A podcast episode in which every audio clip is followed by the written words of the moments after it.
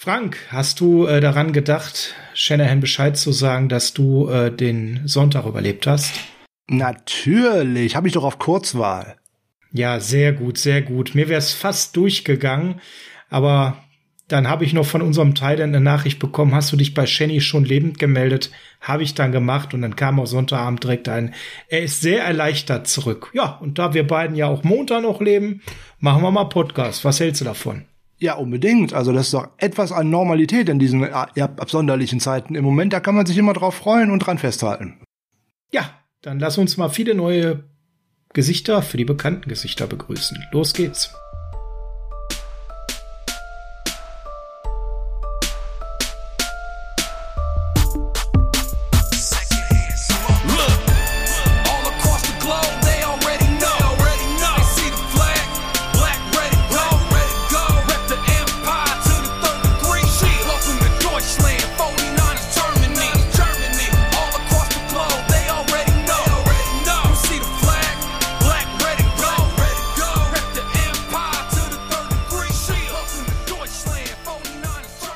Ist Dienstag, der 4.5.2021 und Dienstags ist Niners Huddles Zeit. Herzlich willkommen zum Niners Huddle, dem Podcast der 49ers Germany.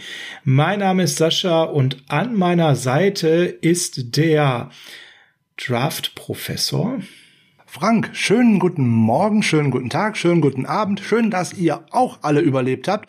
Gott sei Dank habt ihr uns nicht alle zurückgemeldet bei uns, sonst hätten unsere Handys nicht mehr stillgestanden. Und aber wir gehen davon aus, dass es euch allen gut geht und dass man die drei äh, Draft-Tage und vielleicht auch zwei Nächte gut überstanden hat und ähm, dass man den ein oder anderen äh, Schock verdaut hat. Gab ja doch so ein paar Sachen, wo man drüber reden kann. Nicht nur bei den 49ers, Gott sei Dank auch bei vielen anderen Teams und ein Draft, wie ich ihn erwartet habe. Ja, nun ja. Fast 90 Prozent von euch waren zufrieden mit dem Draft. Wir haben bei Instagram die Frage gestellt und bedanken uns bei über 300 Leuten, die abgestimmt haben. Das ist eine Bombenzahl. Und von diesen 300 Leuten waren 90 Prozent zufrieden mit dem Draft. Da gab es ja nur die Auswahl gut oder nicht gut. Ihr habt für gut gestimmt. Äh, am Ende, du bist zufrieden, würdest auch gut stimmen. Ich würde auch gut stimmen weil ich bin nicht total unzufrieden, aber vielleicht sehe ich es nicht ganz so positiv wie du. Aber das werden wir gleich raushören, Leute. Wir wollen heute nur über Draft sprechen. Ähm, und ihr kennt uns vielleicht. Wir werden heute noch nicht über UDFAs sprechen, weil da tröpfelt der ein oder andere sicherlich noch mal nach in den nächsten Tagen. Und da machen Frank und ich das in einer Folge, wenn dann wirklich so alle UDFAs gesigned sind, dann werden wir die einmal in Ruhe aufmischen. Also da kommt noch mal was.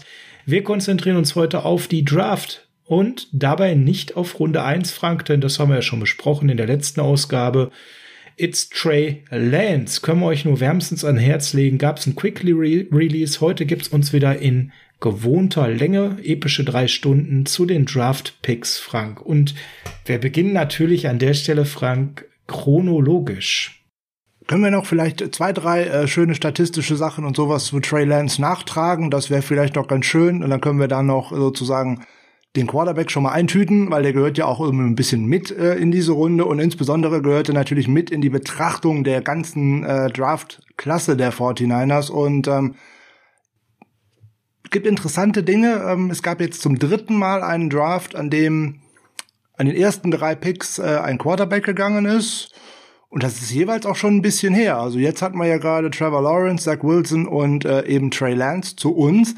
1999 war das letzte Mal, wo es das gab. Und da klirren jetzt bei dem einen oder anderen wahrscheinlich die Ohren, weil man vielleicht zwei Namen davon noch nie gehört hat, aber zumindest einen davon kennt man. Denn der Number One Overall Pick war tatsächlich Tim Couch von den Cleveland Browns.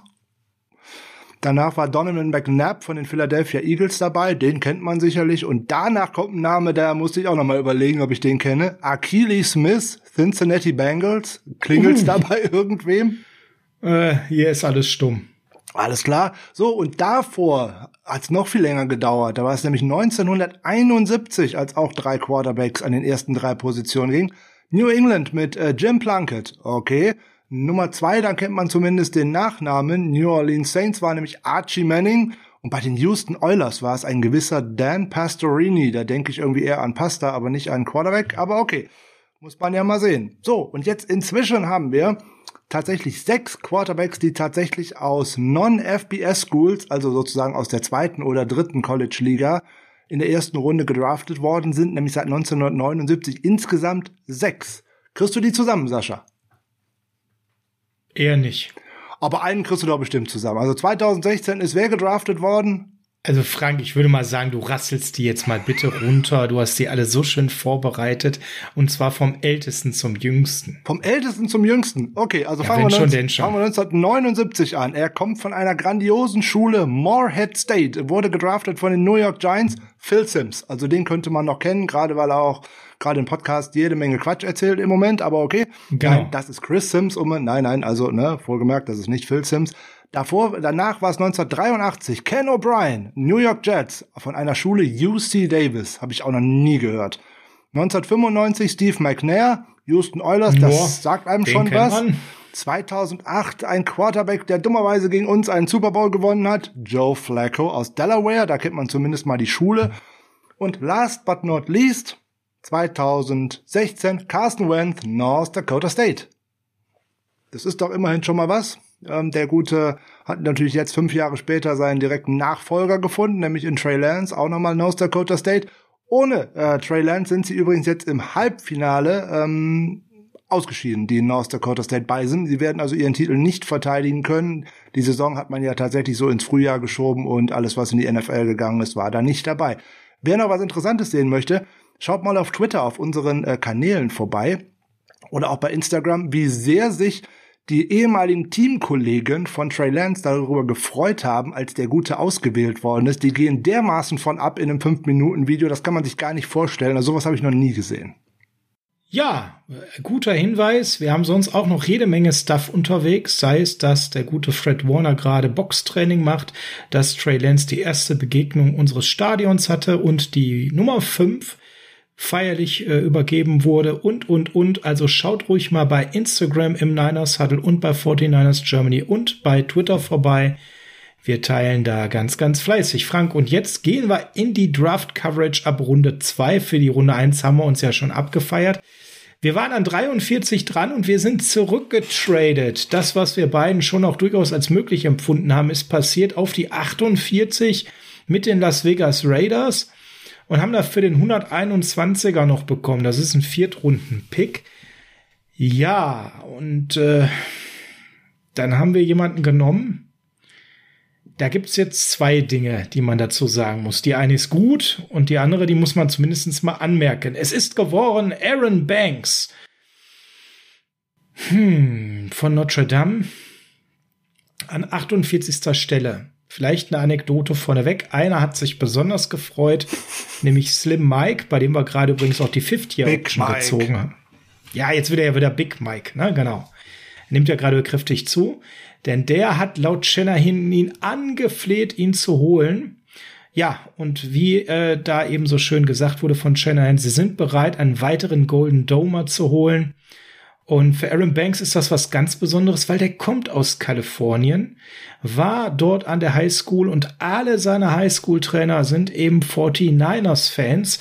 Und äh, alle tragen sie 49ers Klamotten und als der Anruf kam, ist er einfach komplett ausgerastet, weil das für ihn einfach der mega, mega, mega Traum ist, nicht nur mit einem Buddy zusammen in der O-Line zu rocken in Zukunft mit Mike, äh, und nach Hause zu kommen. Alle, alle Leute, die ihn in seiner Football-Karriere unterstützt haben, sind 49ers-Fans. Und ich sag mal, das ist natürlich eine richtige kleine Feel-Good-Story, ähm, Frank.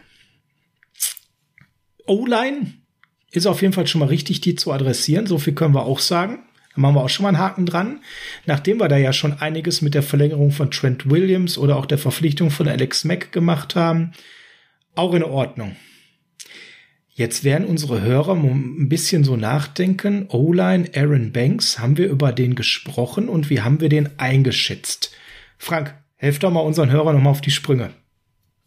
Ja, ich hatte es ja ähm, in dem Quick Release am Freitagmorgen noch gesagt, äh, am Ende, Leute, unterschätzt mir die O-Line nicht. Läuft den Jungs dort einmal über den Weg oder hat man sich in jemanden verliebt, den man sich schon ausgeguckt hat, den man gerne dort hätte? Kann es gut sein, dass man dort jemanden nimmt, den man eventuell nicht unbedingt äh, erwartet hat. Wenn man sich die verschiedenen Draftboards angeschaut hat, konnte man schauen, er ist bei dem, auf dem einen Board schon mal Guard 2 gewesen, auf dem nächsten dann Guard 8, auf dem nächsten Guard 7, auf dem nächsten Guard 5. Also das ist eine weite Streuung, die da drin ist in der ganzen Nummer. Da kann man auch einfach schauen, da sind auch Leute ganz, ganz spät gegangen, die man ganz, ganz früh gesehen hätte. Ne? Also das ist sehr merkwürdig. Wie gesagt, die einen sehen ihn wirklich gut, die anderen sehen ihn nicht so gut und ähm, ja, was da den eigentlichen Ausschlag gegeben hat, das ist wieder, wird das sein, was wieder einmal nicht an die Öffentlichkeit kommt, nämlich das werden Interviews gewesen sein, das werden äh, persönliche Verbindungen gewesen sein. Und ähm, wenn die 49ers sich in einen Spieler verliebt haben, das haben wir in den letzten Jahren ja schon mehrfach gesehen, dann ist man auch bereit, auch mal etwas höher den zu nehmen, als andere den äh, eventuell gesehen hätten, weil sie denken, dass es ein Scheme Fit ist, dass sie denken, dass sie die äh, Offensive Line auf der rechten Seite damit fixen können weil es wird nicht nur an Slim Mike oder Big Mike gelegen haben, sondern insbesondere an der Wechselei, die neben ihm stattgefunden hat. Der hatte ja nun mal keinen festen Partner an seiner Seite und musste auch immer auf Abstände gucken und gerade das Timing und die Eingespieltheit dieser Line ist so immens wichtig. Der bekommt jetzt jemanden an seine Seite, mit dem er A schon ein Jahr verbracht hat bei äh, Notre Dame Notre Dame Alumni gelten ohnehin immer als sehr verbunden zu ihrer Schule und die wir haben auch über die Jahre hinweg immer Kontakt gehalten. Dieser gute Aaron Banks hat übrigens einen sehr lustigen äh, Twitter, äh, ähm, Twitter Nickname Banks of ja. America. Ich habe gelacht Banks wie sonst was, als ich den gesehen ja. habe. Ähm, der ist super befreundet mit äh, Quentin Nelson, mit dem er ja auch zusammengespielt hat. Das ist ja arguably im Moment vielleicht sogar einer der besten Guards der Liga und ähm, hat sich von dem sehr viel abgeschaut und ist mit dem befreundet. Ist sehr befreundet mit dem, einem weiteren O-Liner, nämlich das ist der Center von den Chicago Bears. Jetzt ist mir gerade der Name entfallen. Wie heißt der gute? Äh, Sam Mustafa, der auch aus der O-Line stammt. Ob er denn nicht sogar noch ein weiteres College-Jahr hinten dran hängen sollte, was ja in diesem Jahr möglich gewesen wäre. Und die haben sich da auch ausgetauscht, ähm, ob er das tun sollte oder nicht. Also der kommt aus einer sehr, sehr ähm, starken O-Line, das kann man wirklich sagen. Die ähm, Fighting Irish haben in den letzten Jahren immer sehr, sehr gute O-Liner produziert und in die Liga gebracht. Ich kann mir sehr gut vorstellen, warum, oder ich bin mir ziemlich sicher, warum die 49ers sich in den verliebt haben, weil auf der einen Seite habe ich einen äh, Left Tackle, den man sagt, der tanzt wie eine Ballerina ja, und den guten Mannen nennt man so netterweise The Dancing Bear. Also von daher, äh, also der tanzende Bär, das gefällt mir schon mal ganz gut und der hat ganz gute Füße, der bringt gute Körpermaße mit, hat einen sehr großen Frame, ist schwer, gut in der Pass Protection, um nicht zu sagen ausgezeichnet in der Pass Protection, gerade im letzten Jahr noch mal kräftig draufgesattelt. Ähm, Run äh, Blocking, das muss er tatsächlich ein bisschen verbessern, obwohl man da auch schauen muss, äh, in was man das denn tatsächlich so sehen muss der ist im Zone-Blocking deutlich besser als im Gap-Blocking und wir spielen ja netterweise ein Zone-Blocking, also wird das bei uns schon hinhauen. Ja, da hast du ja direkt ganz markante Stärken von ihm genannt. Ist jemand, der äh, eine unheimliche Power mitbringt und jemand, der nicht nur über die Körperlichkeit Power mitbringt, sondern jemand, der auch gute Attitude hat. Also der ist 6,5 groß, das sind 1,95, wie ich 325 amerikanische Pfund äh, 33 ein Viertel Hände, äh, Arme und Zehner Hände. Also da kommt schon ein ordentliches Kaliber an Mann. Ja. Projected hast du gerade schon gesagt, wurde er so earliest, zweite, dritte Runde. Viele haben ihn etwas tiefer gesehen. Und direkt ging es in den Foren äh, rund, das ist ein Reach, das ist ein Reach. Ja, du hast gerade aber schon den entscheidenden Grund genannt. Ähm, haben wir uns in jemanden verliebt, dann sind wir bereit, für den auch ein bisschen was zu investieren und hochzugehen, damit wir ihn ganz sicher bekommen. Er gilt so vom Grade her als jemand, der perspektivisch ein Starter werden kann, der aber eben auch dafür noch ein bisschen arbeiten muss. Und das ist genau das, glaube ich, was wir da eben gut gebrauchen können. Das sind ja jetzt für andere Spieler, du hast ja gerade das Dilemma auf der Position benannt, nicht die besten Neuigkeiten. Wenn wir uns da nämlich mal anschauen, ähm, was das jetzt bedeutet, dass wir ihn genommen haben, dann liegt klar auf Hand, ähm, ja, wie wir so die O-Line gesehen haben. Ich sag mal, Justin Skull, Colton McKivitz, Daniel Brunskill, mit der Lösung waren wir offensichtlich überhaupt nicht happy. Ansonsten hätten wir nicht da an 48 so klar das adressiert. Jein. Ähm, ich wiederhole mich zu dem, was ich im Quick Release von Freitag gesagt habe. Wir hätten eine gute Starting Five gehabt mit äh, Trent Williams auf Left Tackle, Laken Tomlinson auf äh, Left Guard, dann eben jetzt äh, Zach, ähm, Alex Mack in der Alex Mitte. Mack. So, dann wahrscheinlich mal angedacht Daniel Brunskill auf Right Guard und eben Mike McGlinchey auf Right Tackle.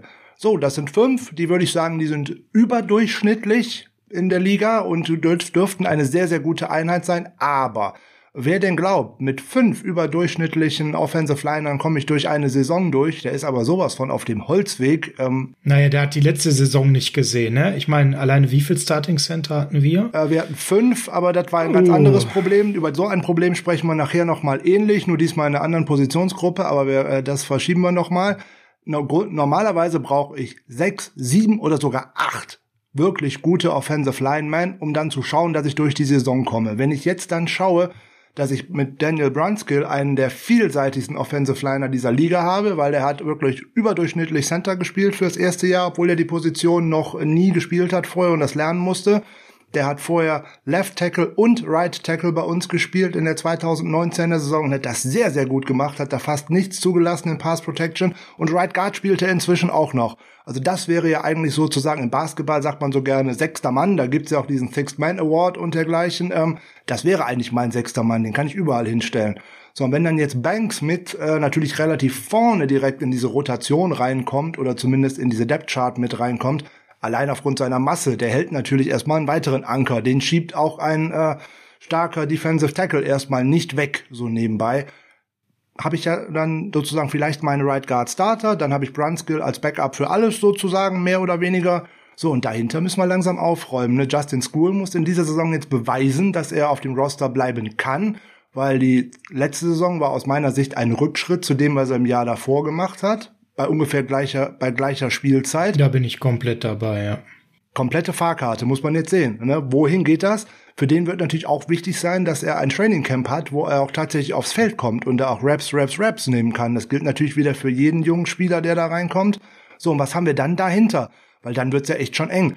Habe ich ja schon wieder, habe ich ja irgendwo in einem Forum bei uns auch schon wieder gelesen. Ja, Sean Coleman kommt zurück. Ja, ja, super. Ich sag, da kommt ein Name, zu, da kommt ein Name zurück. Der hat noch nicht einen einzigen Snap gespielt, seitdem der für uns, äh, nachdem die 49ers für ihn getradet haben. Ist für mich eine komplette Wildcard. Da weiß ich überhaupt nicht, was ich davon halten soll, so nebenbei. Der hat ja auch vorher bei den Cleveland Browns eigentlich das Feld immer nur gesehen mit einem Fernglas in der Hand. Also da muss man ja wirklich ja, mal äh, sehen. Haken dran, Haken dran, totaler Quatsch. Kann das ein Swing Tackle ja. oder irgendetwas sein? Also ich Ach, weiß nein, nicht. Ähm, ich glaube eher nicht. So, und was haben wir denn dann noch nach hinten dran in dieser Line? Da kommt ja schon gar nicht mehr so viel. Da muss man ja wirklich dann mal schauen. Dann haben wir noch Colton McKivitz, das ist der Rookie aus dem letzten mhm. Jahr der hier und da gute Ansätze hatte, aber auch ein deutlich besserer Pass Protector als Run Protector ist. Der könnte auch so ein Backup Guard, Backup Tackle sein. Ne, da ist die Vielseitigkeit auch immer wichtig bei der ganzen Nummer. Aber dahinter, da stehen dann so Leute wie Isaiah da kommt Williams. das schwarze Loch. Mehr oder weniger. Bringen wir Isaiah Punkt, ne? Williams, ne? äh, Corbin Confusi, Jake Brandle, Dakota Shepley. Das sind doch alles keine Leute, auf die ich mich im Ernstfall verlassen nein, können möchte. Nein, nein, so. absolut nicht völlig recht. Ne? Und an der Stelle auch richtig was für die, für die, für die Tiefe zu tun. Und auch für die ähm, Zukunft. Und auch für die Zukunft. Gucken wir noch mal auf den tanzenden Bär aus Alameda. Er hat äh, 38 Spiele für die Fighting Irish gemacht und da war er auch wirklich eine Bank und du hast es 31 Mal ist er dabei gestartet, dabei war er Left und Right Guard, aber auch Tackle. Also auch der bringt so eine gewisse Multifunktionalität mit. Also das ist schon so. Ähm, Im Prinzip hat er als Emergency Tackle angefangen. Also wenn einem der Starter was dann eben ähm, passiert ist, dann ist er rübergewechselt, weil er das eben sehr schnell übernehmen konnte. Das heißt, das ist auch so eine Stärke von ihm, was man ja aufgrund der Fülle jetzt nicht unbedingt erwarten würde. Allerdings muss er auch noch an zwei, drei Dingen arbeiten. Er ist jemand, der sehr, sehr gerne ein bisschen in Panik gerät, wenn das Play unübersichtlicher ist als gedacht und dann fängt er an zu greifen. Und dann kann es auch schon mal eine Strafe geben und die wird es in der NFL sicherlich häufiger geben. Das ist so ein Ding. Und das nächste ist, dass er auch sein Gewicht noch nicht optimal verlagert. Also der Bär tanzt dann manchmal auch ein bisschen außer Reihe an der Stelle. Das heißt, äh, dass eben er dann nicht äh, gut auf seinen Füßen steht und dann äh, ein bisschen zu sehr ins Wanken gerät und aus dem Gewicht gebracht, werden kann. Aber alles Dinge, die nicht gravierend sind. Im technischen Bereich bringt er solide Baseline mit und ich sag mal so, das ist für mich jemand, äh, der ist äh, wirklich ganz, ganz heißer Anwärter, zeitnah zu starten an der Stelle. Mit dem Wissen, dass wir mm, maximal Brunskill noch haben auf der Position, wenn man ihn jetzt rechts neben Mike sieht, den ich aktuell stärker einschätze. Frank, jetzt müssen wir aber bei einer anderen Sache noch sprechen. Stopp, ich Die muss nochmal noch mal dringend, dringend hier äh, Tom Compton erwähnen. Der kommt ja auch zurück, äh, zumindest mal fürs Camp. Äh, nein, der ist keine Alternative. Oh, Frank. Aber wo ich jetzt definitiv noch mal zwischengrätschen muss, ist, das ist vielleicht der Offensive Liner, der die beste Handarbeit in dieser ganzen Klasse hat. Wenn der es tatsächlich geschafft hat, seine Hände an den Defensive Liner dran zu bringen, Super. Dann ist das wie, als ob die Mafia gerade einen versenkt, nämlich mal ne, die sizilianische Beerdigung oh, du kennst mit, dich ja äh, aus. mit ah. Beton in Wasser und so. Dann kommt er da nicht mehr weg. Also von daher, das ist ein großer, massiver Mensch, der da in der Mitte ist, der schwer zu umgehen ist der natürlich was lernen muss, das ist ja gar keine Frage, der kommt aus der College-Level ja, in die NFL. Sein. Und das, was du gerade angesprochen hast, dass er mal hier und da ein wenig, es sieht so aus, als ob er in Panik verfällt, ja, das hatte zum Großteil auch damit zu, äh, zu tun, was in den letzten äh, vier Jahren hinter ihm rumgelaufen ist, nämlich Ian Book. Ian Book hat nur eine einzige Stärke, ich verlasse mein Play und dann weiß auch kein Mensch mehr, was macht er denn jetzt eigentlich? Wo läuft er denn eigentlich hin? Also für die O-Liner auch echt schwierig. Hallo New Orleans, viel Freude. Nein, sind wir ehrlich, Frustration mit ihm. Den Pick habe ich zum Beispiel gar nicht verstanden und da habe ich einen Lachflash bekommen, bis ich Bauchweh hatte. Frank, jetzt. Ähm, Wieso? Man könnte sagen, er ist direkt der beste Quarterback bei denen. ja. Äh, Frank, jetzt äh, müssen wir natürlich mal darüber sprechen. Da waren ja noch andere Guards auf dem Board, die auch vorher hochgemockt waren. Warum er? Warum jetzt zum Beispiel nicht ein Wyatt Davis? Der ist dann an 86 zu den Vikings gegangen und die haben da definitiv in Mitte dritte Runde einen guten Pick gemacht.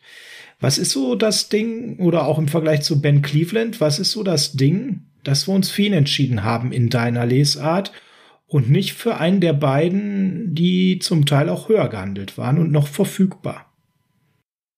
Da ist das Problem, dass wir schlichtweg und ergreifend das Draftboard der 49ers nicht kennen. So, äh, jetzt kennst du meine Meinung äh, zu äh, Consensus Boards und zu diesen Boards, die im Endeffekt von Mock Drafts gefüttert werden. Ja, äh, mein liebstes Beispiel dazu, und dann möchte ich da, sage ich da auch nicht mehr viel zu, ist so ein Spieler, der auch von, auch von vielen Experten deutlich mehr nach oben geredet worden ist und wo jetzt alle richtig auf die Fresse geflogen sind, ähm, weil die NFL ihnen gezeigt hat, wo so ein Spieler hingehört. Kenny Gainwell ist von dem einen oder anderen Experten gerne hier als RB1 gefeiert worden. Und wo ist der weggegangen? Oh, Ende Runde 5, den wollte niemand haben. Ja, jetzt versucht man den als Top zu verkaufen. Ja, in Runde 5 ist der gut aber so gut wie den alle geschrieben haben, ist er einfach nicht. So, und das ist der Unterschied zwischen dem, wie äh, Experten und möchte gern Experten irgendwelche Spieler sehen, weil man nur mal Zahlen irgendwo gesehen hat und sagen, boah, der ist super. Ja, den will in der NFL keiner haben, weil der schlichtweg und ergreifend äh, mit dem Ball nicht laufen kann. Der kann ihn schön fangen, aber der kann den Ball nicht laufen. Sondern ist der Unterschied, wie die, die NFL es tatsächlich anders sieht als äh, Experten und drumherum. So, wir sind wieder bei dem äh, Eingangsthema. Die 49ers haben sich das ausgeguckt. Bei den 49ers spielt auch die Menschlichkeit eine unheimlich große Rolle. Wenn das passt, und da haben Shanahan und Lynch unheimlich viel Wert drauf gelegt und das werden die aus ihrem ersten Draft gelernt haben. Da hat man sich für einen Spieler mit einem hohen Upside entschieden, wie Ruben Foster, der aber im Endeffekt nur Unruhe ins und ums Team verbreitet hat und damit einfach nicht mehr zu halten war. Jetzt schaut man auf charakterlich einwandfreie Leute. Das ist so ein Mike McGlinchey 2.0 in Anführungszeichen. Kommt aus der gleichen Schmiede. Das ist auch wie ein Quentin Nelson. Die kennen sich alle untereinander. Da wird man auch sehr darauf schauen, dass das der Zusammenhalt passt. So und so ein Wyatt Davis, ja, gut, äh, der war auf dem einen Board höher, auf dem anderen Board niedriger, haben wir ja vorhin schon mal gesagt, ähm, hätte auch passen können, hätte ich mir auch gut vorstellen können, weil möglich auch die Möglichkeit bestanden hätte, den mal als Center einzusetzen. Der ist aber nicht so ein guter Pass Protector, wie jetzt das zum Beispiel äh, der gute Aaron Banks ist. Und ähm, die Zahlen sprechen da, glaube ich, auch für Banks. Ne? Im, wenn ich mir die, das ist ja schwierig zu sehen, wie viele tatsächliche Pass-Sets es gegeben hat durch die Lauferei von Ian Book und so. Da kann man das nicht so ja, genau festmachen. Das ist Quatsch. Also da äh, durch ihren Book ist das alles Schrott an Statistik. Im Endeffekt hat man es runtergerechnet auf 443 True Pass Sets über drei Jahre. Es wären deutlich mehr, wie es man, äh, wenn er dann tatsächlich noch den Ball geworfen hat, nachdem der irgendwie 17 Mal rechts und links hin und her gelaufen ist. Aber da hat er in drei Jahren, in 443 True Pass Sets 19 Total Pressures und darunter nur zwei Sacks zugelassen als Interior Guard auf verschiedenen Positionen. So, das muss eigentlich alles sagen. Er bringt unheimlich viel mit. Positionen. Auf verschiedenen Positionen. So, und jetzt kommt noch wieder so ein Ding. Er ist der am besten gegradete Guard, wenn es darum geht, Wins above average, also das PFF War, das ist ja auch so eine Statistik. Und da, der bringt wirklich alles mit. Das ist das komplette Paket, der natürlich noch ein bisschen was lernen muss, keine Frage.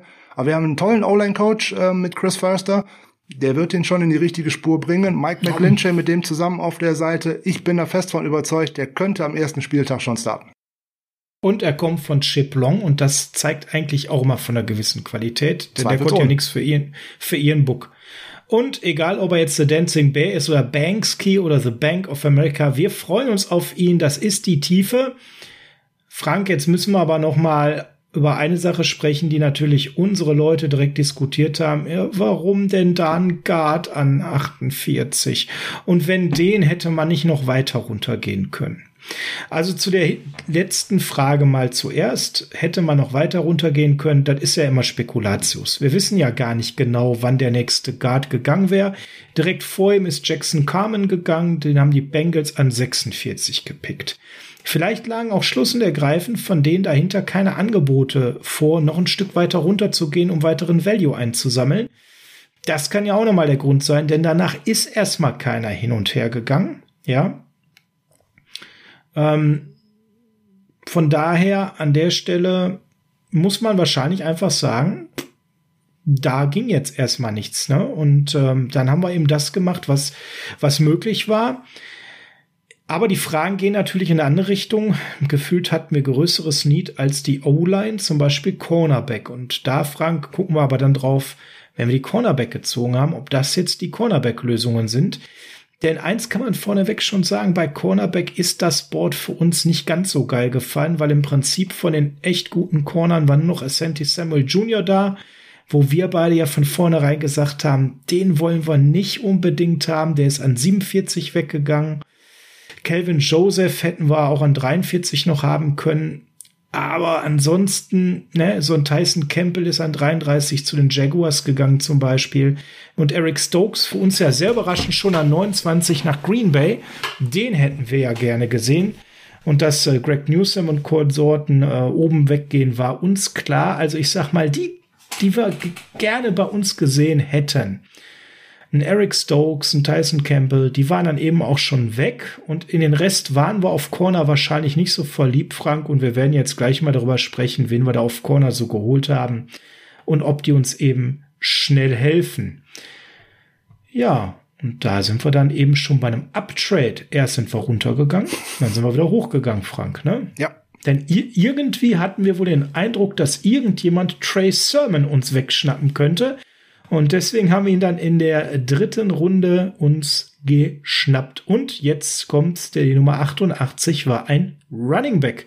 Und das ist eine Sache, wo wir ja eher so auf späte Runden oder eben auch auf äh, die UDFAs gechielt haben. Da kommt auch noch ein bisschen was. Aber Trey Sermon, wunderbar passend zu Trey Lance, ist in der dritten Runde dann eben zu uns gekommen, kommt von Ohio State, wo er 2020 gespielt hat und davor dann eben in Oklahoma. Ja, und ich sag mal so, das war jetzt tatsächlich, Frank, ich weiß nicht, wie du es gesehen hast, das war für mich dann doch schon überraschend, weil hier hatte ich jetzt spätestens den Corner erwartet oder einen D-Liner oder vor allem Wide Receiver. Da müssen wir uns auch definitiv gleich noch drüber unterhalten. Bis Aaron Banks ging es mir noch gut und ab dem Pick hatte ich ehrlich gesagt so ein bisschen Schnappatmung bis Frustration, wo ich mir gedacht habe, warum werden denn hier nicht unsere Hauptneeds bedient? Hm, tja, keine Ahnung. Der eklatante Bedarf auf Corner und auch auf Wide Receiver ist ja eigentlich da. Aber auch hier, Frank, trotz Wayne Gorman, trotz Raheem Mostert, trotz Jeff Wilson, trotz Michael Hasty, ich lasse mal Austin Walter raus, hatten wir uns wohl in einen Spieler verliebt und waren bereit, hier auch nochmal hochzugehen und viel einzusetzen. Jetzt bringt der etwas mit, was mir aufgefallen ist, Frank, was auch unser Pick zuvor mitgebracht hat, und das ist Gesundheit. Und da gab es auch schon ganz klare Aussagen, äh, dass man da jetzt auch besonderen Wert drauf gelegt hat. Und wenn ich bei Gesundheit bin, dann bin ich bei Krankheit, also bei Verletzungen. Und da fallen mir direkt unter anderem die Running Backs ein und die O-Line. Frank, könnte es sein, Shanahan hat auch nach dem Draft gesagt, dass man da deutlich seinen Fokus verändert hat, dass man da noch mal drauf geschaut hat, wo waren wir besonders verletzungsanfällig und das waren unter anderem O-Line und Running Back und dass man deshalb auch noch mal so ein bisschen sein Draftverhalten geändert hat? Ja und äh, nein und äh, Gesamtbetrachtungsweise ist das, worauf es äh, hinausläuft. Ähm, die 49ers waren letzte Saison in vielen Positionsgruppen äh, verletzungsanfällig. Wenn es danach gegangen wäre, ähm, dann hätte man äh, überall ansetzen müssen. Man hat natürlich auf äh, neuralgische Punkte geschaut, die auch in der Saison davor und auch in der Saison davor gerne mal äh, nicht gespielt hatte. Und äh, wenn ich mir jetzt die Backs angucke, wir haben ja schon drüber gesprochen bei der äh, Wayne Goldman äh, Verpflichtung, Raheem Mostert, ja, ich weiß, den lieben alle, aber auch nur eine gute Saison, die er durchgespielt hat, nämlich 2019. Den Rest, jeweils nur den Hälfte der Spiele, zweimal Injured Reserve und weg. Ja, äh, schlecht. Ähm, der gute äh, Jeff Wilson auch mehrere Spiele in zwei äh, Spielzeiten verpasst. In der ersten hat er auch ein paar Spiele verpasst, aber da waren noch auf der Practice Squad, also die lassen wir da mal raus. Aber auch gerne mal sidelined und ähm, dann kommt jetzt hinzu, wir haben Wayne Gorman dazugeholt. Okay, der ist tatsächlich immer viel auf dem Feld gewesen. Äh, Michael Hasty musste auch die erste Saison auf Injured Reserve äh, beenden. So, jetzt kommt aber der eigentliche Punkt an der ganzen Geschichte. Äh, diese ersten drei, über die wir gerade gesprochen haben, Mostert, Hasty als auch Wilson haben alle nur noch einen Vertrag für wie lange? Für 2021. Was ist danach? Man draftet Nix. nicht immer nur das für das hier und jetzt, sondern halt auch für die Zukunft. Warum sind die 49ers hier nach oben gegangen? Das ist auch eine ganz einfache Nummer, haben wir auch schon mehrfach drüber gesprochen gehabt. Wir hatten viele, viele Picks in den hinteren Runden. Da hole ich aber eigentlich nicht unbedingt Starting Material, sondern da habe ich Glück, wenn ich mal einen George Kittle in der fünften Runde oder irgendwas abstaube aber das sind meistens Projekte. Die Gap, die man eigentlich hatte zwischen dem zweiten Pick und dem dritten Pick, die war eigentlich viel zu groß. Wir sind erstmal zurückgegangen auf 48 und hätten dann bis 102 warten müssen. Und genau in der Lücke geht so viel Qualität vom Board, dass es eigentlich gemein ist, wenn man da nichts macht. Also war es aus meiner Sicht genau richtig, da irgendwie reinzugehen. Dass man dann Trey Sermon holt, in den hat man sich bestimmt auch wieder verguckt, weil der bringt für das Shanahan-System einfach wieder alles mit, was man denn haben möchte.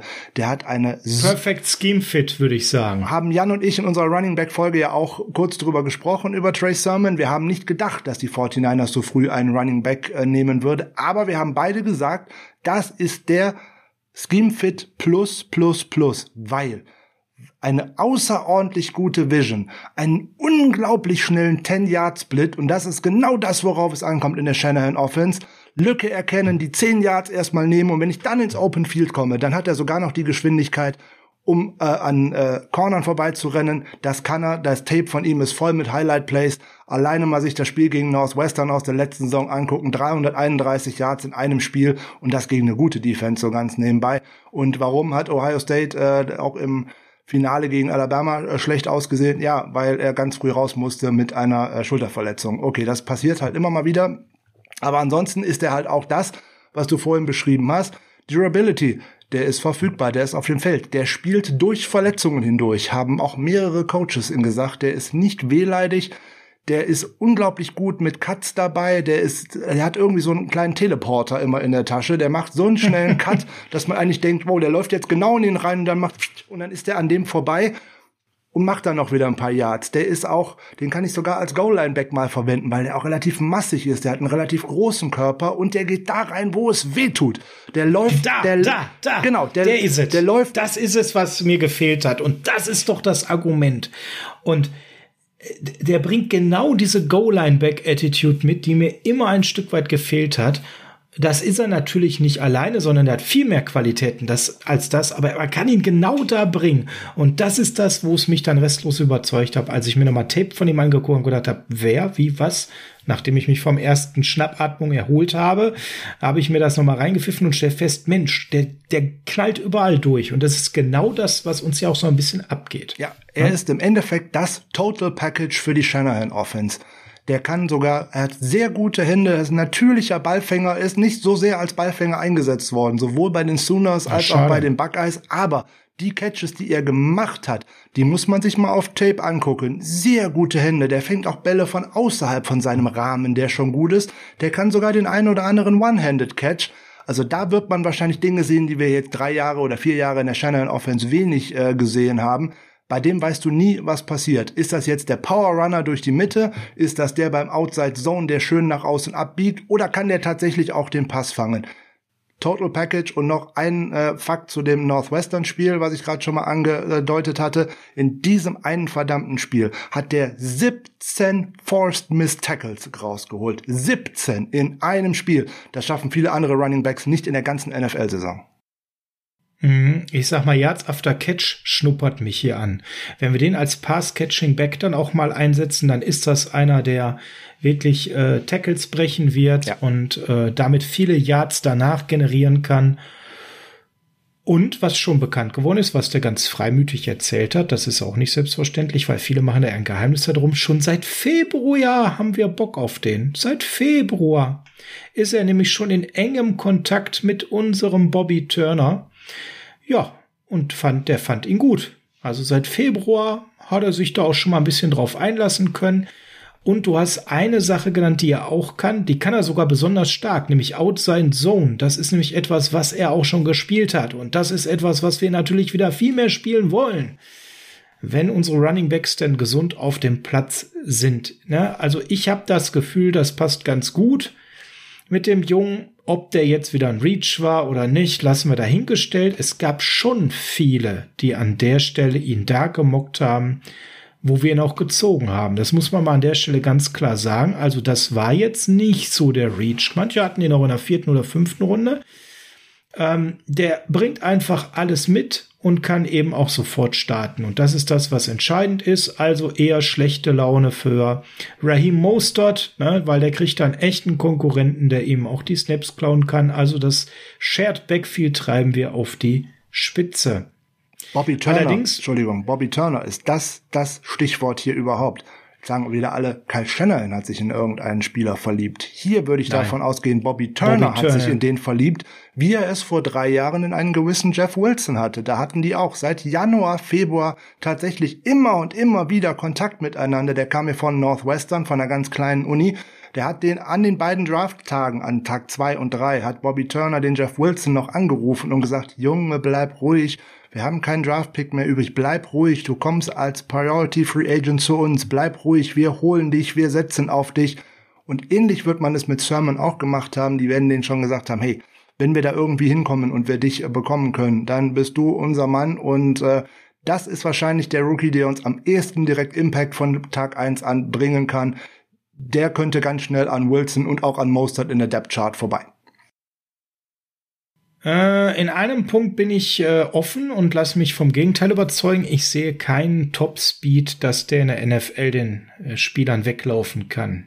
Du sagst, der ist schnell, der hat da, ja, hat er auf College-Niveau. Aber auf NFL-Niveau schaue ich mir das gerne an, weil der ist nicht überragend schnell. Aber was ich halt geil finde, ist die, diese Balance, die der halten kann. Den bringt nix außer Ruhe, der kriegt Kontakte ohne Ende und trotzdem bleibt er auf den Beinen und macht Yards und macht Yards und wühlt sich durch. Der ist sich wirklich für kein Gap zu schade. Und äh, ja, ich bin da sehr angetan und muss sagen, mit jeder Minute, mit der ich mich noch mal mehr mit ihm befasst habe, desto mehr mag ich den einfach.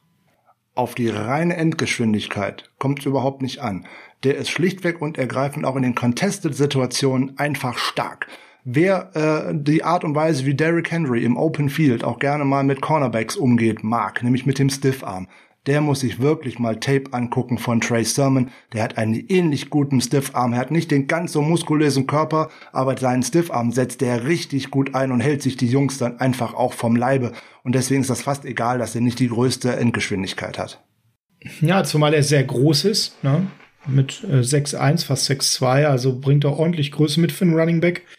Ich bin sehr gespannt und ist, glaube ich, der Pick, wie du schon sagst, der mit am ehesten starten und uns tatsächlich sportlich weiterhelfen wird. Ja, ähm, Running Back Run war da zu dem Zeitpunkt nicht zu sehen und da war Massive Corner auf dem Board und trotzdem haben wir ihn genommen und uns gegen den Corner entschieden. Das war zumindest diskutabel, sicherlich auch mit den ganzen Wide Receivern und das sage ich wieder, weil da waren noch so ein paar nette Wide Receiver, die da an uns vorbeigezogen sind und da müssen wir gleich mal darüber sprechen, warum man da jetzt halt so vorgegangen ist, Frank, und wie wir das interpretieren bevor wir das machen, gehen wir mit dem nächsten Pick weiter. An 102 waren wir dann wieder dran. Und dann habe ich so ein bisschen durchgeatmet, aber auch nicht wirklich. Ich bin da ganz ehrlich. Äh, wir haben Embry Thomas genommen. Jetzt werden die sagen, Mensch, was hat der Sascha denn? An 102 ist endlich der Cornerback zu uns gekommen. Ja, die Position stimmt, da freue ich mich sehr drüber. Äh, MB Thomas, ähm, ja. Ist jetzt allerdings, bin ich ganz ehrlich, kein Pick, der mich vollends 100% überzeugt. Der hat seine Stärken, der hat seine Veranlagungen, der hat aber Riesenprobleme, was die Gesundheit angeht. Und das ist dann wieder eine Sache, Frank. Der ist halt sehr, sehr dünn, wenig physisch. Ha, viele haben den so fünfte, sechste Runde gemockt. Wir haben ihn dann so früh genommen. Der wurde im College nicht wirklich getestet, weil er in 2020 rausgeobt ist. Davor hat er nur 57 Mal die Situation gehabt, dass er angeworfen wurde. Dann war er eigentlich immer stark, hat wenig abgegeben. Ja, ist ein solider Tackler, bringt so von allem so ein bisschen was mit. Auch kaum Mist Tackles. Da ist sicherlich viel Positives dabei. Aber das ist halt, ganz ehrlich, ne, der wird mit 6-0 und 182 Pfund äh, gelistet da habe ich so ein bisschen Sorge, dass der in Contested Catch-Situation in Zukunft einfach nur wild durch die Luft gekegelt wird. Wie siehst du das? Der muss, glaube ich, noch ein paar Pfund draufpacken, oder? Ja, also deine Analyse ist zum Teil, äh, muss ich es wirklich mal sagen, völlig falsch, weil ähm, der hatte tatsächlich eine einzige Sache in der, seiner ähm, ganzen Karriere, wo er mal nicht, äh, wo er angeschlagen war. Da hat er tatsächlich eine ähm, böse Magen-Darm-Erkrankung gehabt. Die hat ihn ein Sommercamp gekostet. Da hat er 35 Pfund verloren. Er hat in der darauffolgenden Saison aber trotzdem kein einziges Spiel verpasst. Er war tatsächlich nur ein Jahr Starter und für 2020 hat er outgeoptet und ähm, das ist bei den, kann man ihm ja schlecht äh, irgendwie noch nachweisen, warum Out-Opt ist halt so eine Sache. Ansonsten hätte er ohnehin nur vier Spiele gemacht für die Wolverines. Mehr hat da nicht stattgefunden in dieser Fast-Saison in der Big Ten. Ähm, der bringt unheimlich viel mit. Der ist, ähm, der muss tatsächlich zunehmen, keine Frage. Das wird er jetzt auch tun müssen. Aber der Vorteil an der ganzen Geschichte ist, der hat unheimlich viel Erfahrung mitgebracht aus Press-Man-Coverage, weil das spielen die Wolverines gerade unter Don Brown, der jetzt nicht mehr dort ist als Defensive Coordinator, immer nur. Das heißt, die Outside Corner spielen dort auf einer Insel und bekommen eigentlich keinerlei Hilfe und auch keine Abdeckung im, äh, im tiefen Raum durch Safeties oder irgendwas. Das hat er in dem einen Jahr, wo er Starter war, wirklich, wirklich gut gemacht. Der hat in keinem Spiel seiner Karriere mehr als 72 Yards in Coverage abgegeben. Der hat gute Instinkte, der liest das Spiel.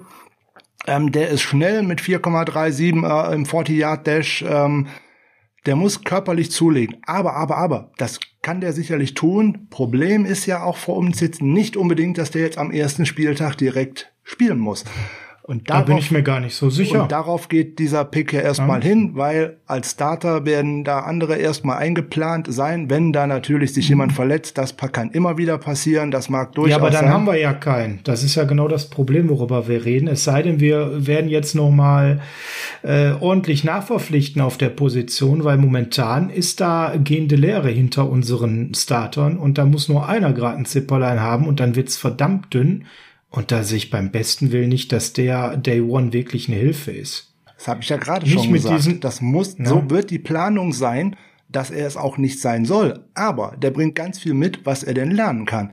Der hat schnelle Füße, der ist aggressiv früh in der Route, ohne viele Strafen zu ziehen. Der hat flexible Hüften, der stört äh, die ganze Zeit mit einem guten Jab. Ähm, der macht einen guten Job mit seiner Körperpositionierung, der zwingt seine Receiver an die Seitenlinie und äh, der setzt seine Länge wirklich gut ein. Der hat äh, nur äh, bei 15 Würfen von mehr als 20 Yards hat er bloß vier Receptions zugelassen. Also der ist stark am Angriffspunkt, der schließt Laufwege. Das kann der alles. Der braucht ein bisschen mehr Erfahrung. Und außerdem ist das ein sehr, sehr guter Special Teamer, nämlich auch noch ein Returner so nebenbei. Der kann sogar Punt als auch Kickoffs returnen. Das sollte nicht ein vordergründiges Merkmal sein, aber für Spieler, die in der Depth Chart nicht ganz vorne sind, braucht er das auch sicher.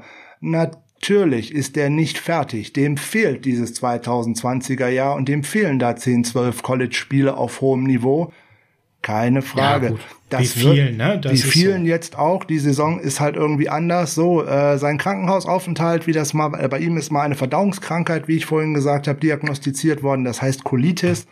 Ja, da war er tatsächlich über einen Monat im Krankenhaus. Ähm, das ist aber inzwischen alles okay und medikamentös eingestellt. Also von daher, der wird wahrscheinlich auch noch wieder drauf bekommen. Insbesondere wenn der auch mit anderen Leuten äh, mal in einem äh, Training Room ist und äh, der da richtig behandelt wird. Wenn du das Jahr Opt-out hast, bist du ja auch nicht beim Team. Also wird er auch letztes Jahr wahrscheinlich schon ein bisschen Gewicht gemacht haben. Muss man halt mal schauen. Er bringt halt viel mit. Er ist kein Corner, der jetzt am ersten Spieltag höchstwahrscheinlich äh, starten sollte. Er könnte es vielleicht zur Not. Auf jeden Fall bringt man äh, Talent in diesen Raum und das ist für mich entscheidend. Der hat in keinem äh, seiner DS-Spiele ähm, mehr als ein Passer-Rating, ein ungerechnetes Passer-Rating von 56,3 hat er nur zugelassen. Wie gesagt, für einen Corner, der nur auf der Seite spielt und immer nur alleine, also ein tatsächlicher Inselspieler ist, äh, ohne Absicherung hinter ihm, also der hat immer gewusst, mache ich den Fehler, gebe ich eigentlich den Touchdown ab und so war das System von Don Brown bei den Wolverines. Dafür hat er das in dem einen Jahr wirklich, wirklich gut gemacht. Und ähm, wie gesagt, der braucht ein bisschen Zeit. Da kann viel gehen äh, über die Vorgehensweise der 49ers in Sachen Cornerback. Da kann man äh, in den letzten Jahren drüber streiten, wie auf anderen Positionsgruppen natürlich auch. Ähm, ich möchte das nur nicht an diesem Spieler äh, tatsächlich äh, fertig machen oder den jetzt schon in eine Ecke stellen, sondern da muss man die Verantwortlichen mal fragen, was die sich da so grundsätzlich an Planung äh, gedacht haben. Der Spieler an sich, losgelöst von seiner Position und seinen Aufgaben, der gefällt mir echt gut. Ich lasse mich überraschen. Ich äh, habe Riesenbedenken und äh, ich sehe wirklich, dass wir noch mal unbedingt auf Corner was tun müssen in einem Markt, der mittlerweile doch schon nicht ziemlich leergefegt ist, aber wo es jetzt auch nicht mehr die erste Qualität gibt. Man muss aber auch ganz klar sagen, an 102 war auf Corner nichts mehr da, was besser war. Also da haben wir jetzt, äh, ich habe mir wirklich alle Corner, die noch da verfügbar waren, bis Runde 5 zu Wade angeschaut und da war jetzt keiner dabei, wo ich sage, der ist aber deutlich besser als er, den hätten wir unbedingt nehmen müssen. Das Cornerboard ist eben so gefallen, ähm, dass da wir hätten eben in den 40ern Corner nehmen müssen, um jemanden zu finden, der uns schneller hilft. Das ist nun mal Fakt. Dazu waren wir nicht bereit. Oder auch da war der passende Spieler schon weg. Der top passende Spieler war weg, gar keine Frage. Da hätten wir auch schon ähm, sicherlich in irgendeiner Weise uns einschränken müssen von dem, was wir hatten. So. Jetzt haben wir jemanden genommen, der ganz, ganz viel Upside mitbringt, der, was mir gefällt, vor allem von der Einstellung einen unheimlich positiven Eindruck macht, weil er ist so ein richtig nerviger Gegner. Das kann man also wirklich sehen. Der ist permanent dran. Der ist permanent wie so ein Atem im Nacken. Und das ist eigentlich so die Attitude, wo ich am meisten drin sehe. Klar ist der schnell. Klar bringt der gute Instinkte mit sich. Gar keine Frage. Da kann man super drauf aufbauen. Aber die Attitude, die man sehen kann auf Tape, das ist das, was mich bei ihm am meisten fasziniert hat, wo er wirklich permanent gewillt ist, den gegnerischen Wide Receiver zu entnerven, also wirklich auch auf der psychischen Ebene gegen seinen Gegenspieler zu arbeiten. Und das ist etwas, was, glaube ich, in der NFL ihm noch sehr gut helfen kann. Wie gesagt, wir sind uns einig, er muss Gewicht draufpacken. Schön, dass du die Information hast, dass diese Magenkrankheit eingestellt ist dass das nicht wieder vorkommt. Das konnte ich so nicht finden im Internet. Da hast du dann etwas mehr Informationen als ich. Bist ja auch ein Insider seines Colleges, von daher wahrscheinlich daher. Ähm, hast du da wahrscheinlich mal mit dem Cornerbacks-Coach ein bisschen telefoniert. Da haben wir jetzt eine Info mehr. Ist meine, meine Alma Mater, da bin ich gut informiert bei den Spielern. Ja, so ist das. Ne? Aber du äh, teilst mit mir eine gewisse Quarterback-Enttäuschung und ich gebe es ganz offen zu, auch eine Müdigkeit des Themas. Man hat mich letztes Jahr im Draft schwer enttäuscht und hätte Jason Barrett nicht ein outstanding Jahr gehabt, dann wäre das ganz böse geendet, weil man hat gesehen, wie Sherman abgebaut hat. Man hat gesehen, dass man sich auf äh, an der Stelle Mosley leider nicht, gesundheitsmäßig auch nicht verlassen konnte. Genauso wie auf Quan Williams. Und genau hinter diesen dreien, Mosley, Brett und Williams, kommt nicht mehr viel. Und wir brauchen eigentlich da einen vierten Guten, der reinspringen kann, wenn auch nur einer von den dreien sich verletzt. Und ja, ne, so, so ein schöner Ansatz er hat, das sehe ich Stand heute eben bei ihm leider nicht. Kommen wir zum nächsten Pick. Bevor du ja, weiter zu den Picks gehst, können wir hier nochmal einen kurzen äh, Cut machen, da wir gerade so Cornerback-Thema passt ja gerade irgendwie und ähm, ja klar, dahinter sind dann solche Leute wie äh, Dante Johnson und äh, Tim Harris und so weiter und so weiter. Wir haben ja schon oft drüber gesprochen ja, nu, jetzt haben ja vorher auch noch wieder, auch während des Drafts kam es ja auch wieder hoch. Jetzt ist ja anscheinend auch Richard Sherman wieder ein äh, Thema bei den 49ers. Ich, das sehen viele total positiv. Ich bin, du hast es ja vorhin schon gesagt, der war letzte Saison schon nie so gut. Und ich bin mir da auch nicht so sicher, ob das jetzt die äh, Lösung wäre. Im Endeffekt würde man mhm. nur etwas etwas zukleben, ähm, was so, das Loch, was sowieso wieder aufgeht, in Anführungszeichen, habe ich so das Gefühl. Bei mehr als einen Jahresvertrag sollte man dann nicht mehr abschließen, sondern dann steht man halt vor der nächsten Offseason wieder vor dem gleichen Problem. Ähm, Du hattest auch noch gesagt. Ja, das ist so eine Analogie zu Running Back, ne? Auch da haben wir viele Verträge, die nur noch ein Jahr laufen. Red ein Jahr zum Beispiel, Quan Williams ein Jahr. Mosley und das ein ist auch Jahr. meine Gro ja, und das ist auch meine große Befürchtung, dass wir da in einem Jahr äh, Riesenprobleme bekommen, weil äh, auch der andere Corner, das sind für mich keine Jungs, die nächstes Jahr dann zuverlässig starten werden. Also da verstehe ich die 49ers gerade komplett gar nicht. Auf Running Back sehe ich das anders, weil da sehe ich schon, dass Sermon einen großen äh, Impact haben kann. Hasty hatte wirklich ähm, gute Anlagen. Von Austin Walter konnten wir noch nicht viel sehen. Da glaube ich schon, dass wenn so ein Mostert uns jetzt verlässt, da gab es ja sogar äh, ganz sanfte Trade-Gerüchte, dass man das auffangen kann. Aber auf Corner, keine Ahnung, was da gerade los ist. Ich bin da einfach nur noch äh, äh, ratlos, äh, dass man das so krass ignoriert. Und wenn man da sich jetzt mal den Free Agent Markt anschaut, Frank, auf Corner, dann ist da auch nicht mehr viel los. Ne? Du hast Sherman gerade genannt und das ist ja einer der prominenteren Namen, der jetzt noch Free Agent ist. Der Markt ist weitestgehend abgegrast. Ähm, äh, so ein Josh Norm oder sowas will man sich ja nun mal nicht mehr, nicht mehr antun. Ne? Da ist jetzt noch so ein, Eigentlich nicht, nein, bitte nicht. Bitte nicht. Da ist jetzt noch so ein so ein Brian Poole oder so ein Bashard Breland unterwegs, die man noch holen kann. Das sind alles keine Spieler, die es wirklich rausreißen. Drake Kirkpatrick. Boah, also ich lese da wenig Namen, die jetzt noch nicht untergekommen sind, wo ich sage, yo, äh, die sind's, ne? Äh, Casey Hayward, ich dachte, der wäre schon untergekommen. Nein, ist er nicht.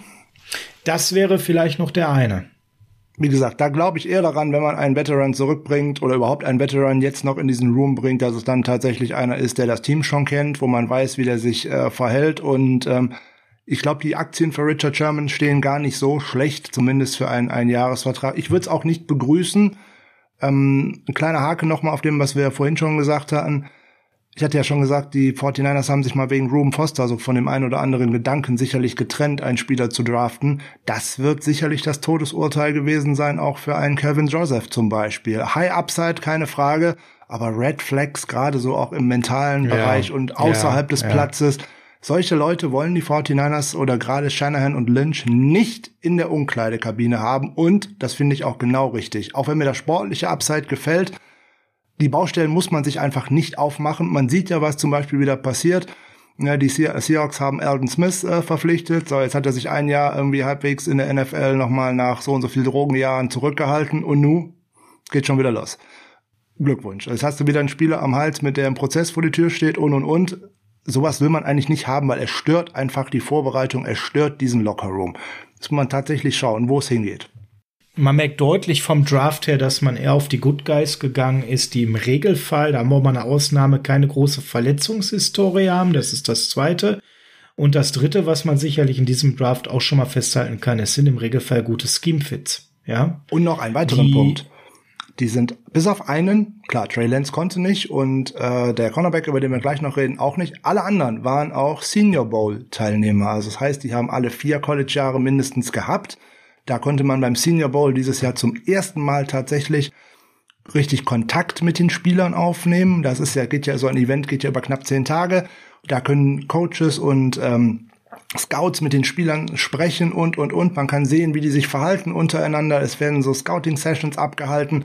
Da hat man überall Kontakt mit diesen Spielern aufgenommen und deswegen war das auch ganz merkwürdig. Es sind unheimlich viele Spieler weggegangen, die tatsächlich bei dem Reese's Senior Bowl, was ja so eine Art All-Star-Game ist, für College-Abgänger, aber auch tatsächlich nur die, die tatsächlich vier Jahre am College verbracht haben. Da sind sehr, sehr viele bei den 49ers gelandet, aber auch die anderen Teams haben eine große Veranlagung gezeigt, diese Spieler, die äh, beim Senior Bowl dabei waren, die man dort besser beleuchten konnte, zu verpflichten, weil es auch für die Teams in dieser Saison echt schwierig war, an Informationen heranzukommen, weil die Scouts durften auch nicht in die Stadien, die Scouts durften nicht auf die Trainingsplätze und so weiter und so weiter.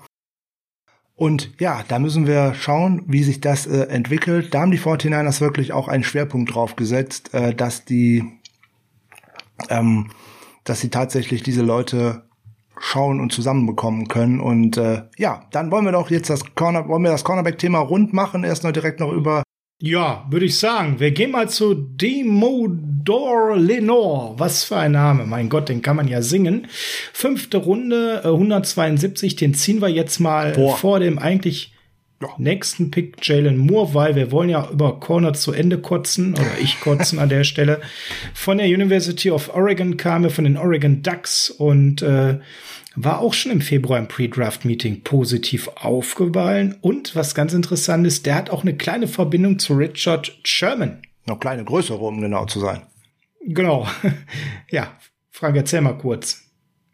Ja, was sagen wir dazu? Also äh, den Vornamen möchte ich mal abkürzen. Den nennen nämlich irgendwie alle Dimo. Ich habe auch zum Teil Dodo gelesen. Also ich bleib mal bei Dimo Lenoir. Das gefällt mir besser als Diomodore. Das ist mir äh, zu lang. Das interessiert mich auch. Äh, das geht auch im so in Commodore, also in Commodore 64 oder so. Veraltetes Modell brauchen wir äh, gerade nicht.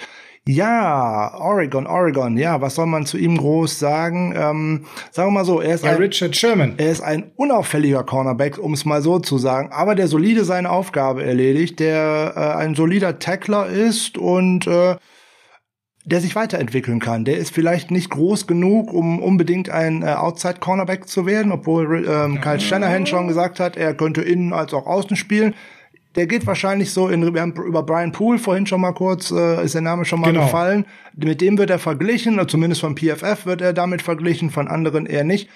Aber der könnte vielleicht auch auf lange Sicht äh, so ein Erbe werden für äh, K1 Williams. Die Spielweise ist recht ähnlich. Harter Tackler, äh, der auch tatsächlich ähm, versucht, in den Mann hineinzugehen, der auch viele Snaps in der Box äh, gesehen hat wo viele auch schon spekuliert haben, der könnte vielleicht auch in Richtung Free Safety oder in so eine Hybridrolle gehen. Ähm, also aus Nickel Corner könnte ich mir das äh, ganz gut vorstellen. Der ist gut in genau. gut in Coverage Stops. Der äh, ent, witzigerweise, ähm, ich habe gelesen, äh, so eine schöne Sache.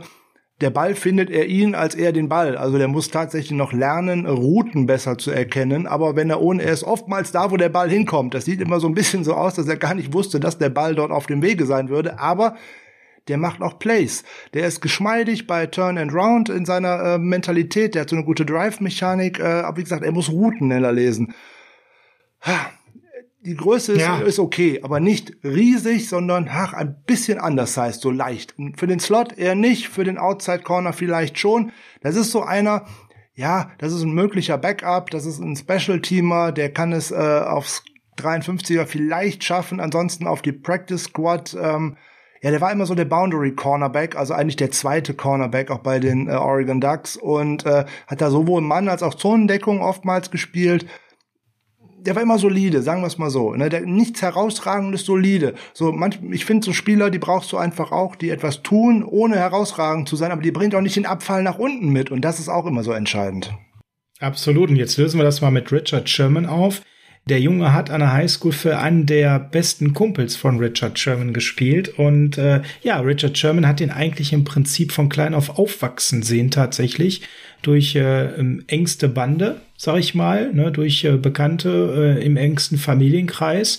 Und er ist im Prinzip wie ein Familienmitglied für ihn. Also die sind wirklich eng miteinander. Und das Lustige ist, Kyle Shannon wusste das nicht. Ne? Das heißt, äh, zum einen, als dann, du hast gesagt, Dodo ja, wir nennen ihn jetzt mal Dodo, ja, oder Dimo. gehört, oder Dimo, als Dimo dann gehört hat auf der Pressekonferenz, es könnte sein, dass Richard Sherman wiederkommt, hat er sich wahnsinnig gefreut.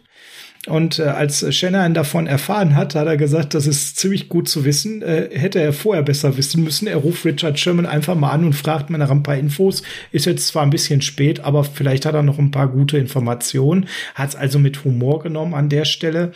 Ja, wir gucken mal, ob der Junge den 53er schafft. Ich glaube, dass der speziell im Nickel ein gewisses Potenzial mitbringt. Auch, Und ja. wenn ich, wenn, wenn ich sehe, wen wir da so unterwegs haben, ich rechne dem schon gute Chancen aus. Wollen wir im Backfield bleiben oder wollen wir dann wieder in die Reihenfolge, Frank? Ich würde mal sagen, wir bleiben im Backfield und wir bleiben mal so richtig ja. bei schön so Oldschool Tackler. Ah, jetzt wollen wir über einen Safety sprechen. Ja, gerne. Über Talanoa Hufanga. Talanoa Hufanga. Jetzt kommt mein Lieblingsname. Ja. Talanoa Hufanga, der Safety von USC, wo er drei Spielzeiten bei den Troyens war und dort über 200 Tackles gesammelt hat. Das ist das, worauf du gerade hinaus wolltest, ne? Das ist ein Spieler, der gefällt mir richtig gut und das ist so mit der Pick, den ich so richtig abgefeiert habe.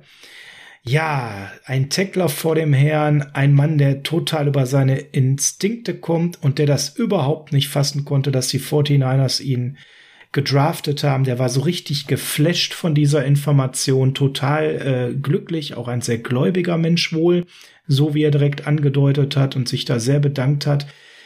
Den fand ich vorher stark und über den haben wir ja auch gesprochen und haben gesagt, das ist so ein Big Hitter für die späten Runden. Den könnten wir uns eben auch gut vorstellen. 6'1, 215 Pfund, also recht ideale Maße.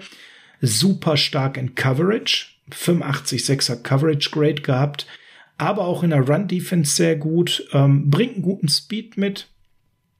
Kann im Blitzen eingesetzt werden, Frank ähm, gute Maß hatte ich ja gerade schon gesagt. Ja, warum geht er so spät? Er ist natürlich auch nicht fertig, wie du das so schön mal an der Stelle sagst. Ne? Auch er hat natürlich Dinge zu tun. Gerade so seine Start-Stopp-Mechanik, so wie man die vom Auto kennt, ist nicht so die beste. Da ist er ein bisschen behäbig an den Füße. Und Frank, dir ist bestimmt noch so das eine oder andere aufgefallen, gerade so Stichwort Switchen bei den Plays, wo man äh, nicht immer sehr starke Momente von ihm sieht. Ne? Ich bleib noch mal kurz bei den Stärken, bevor ich äh, das üble Buch noch mal aufmachen muss, was äh, Talanoa Hufanga nun leider auch mitbringt.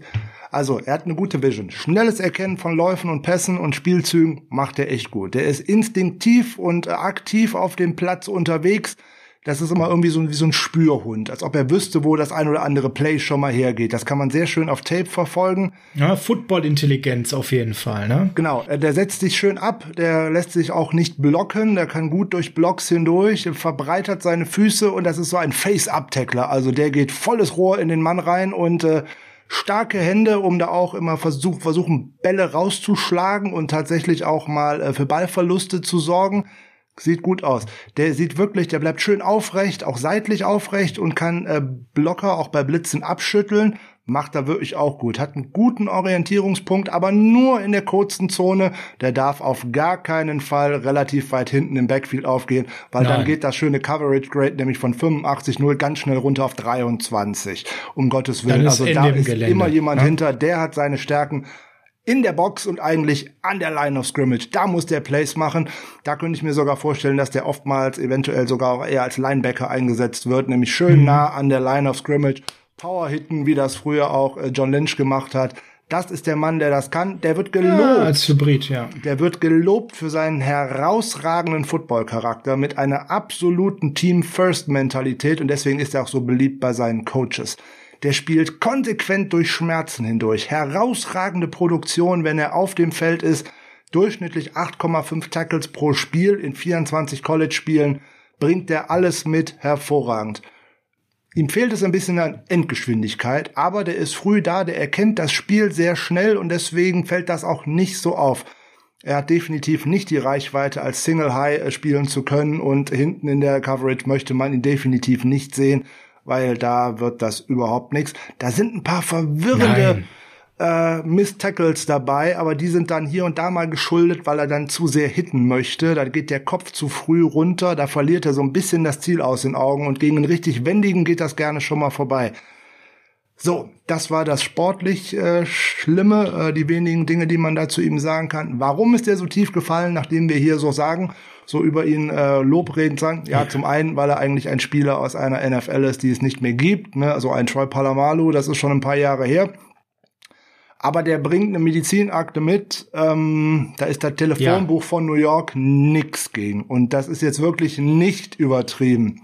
Nein, er ist die Ausnahme im Draft, muss man ganz klar sagen, wo wir sonst doch so auf Gesundheit geachtet haben dieses, äh, diese Big Hitter Roll, die bezahlt er halt auch tatsächlich, ne? Ja, weil der Gute hat äh, ein großes Problem mit seiner rechten Schulter und das ist die Red Flag, die ist eigentlich nicht nur rot, die ist dunkelrot eigentlich, weil der hat schon mal äh, das Schlüsselbein gebrochen gehabt. Das hat ihn im Oktober 2018 die Saison gekostet. In der Saisonvorbereitung darauf für 2019 gleiche Schulter, gleich auch wieder kaputt, musste im Frühjahr ein zweites Mal her Das musste dann im 2000, Ende März 2019 nochmal wieder gerichtet werden. Also diese Schulter ist eigentlich nur noch ähm, durch eine Stahlplatz zusammengehalten, die da auch inzwischen schon wieder drin ist.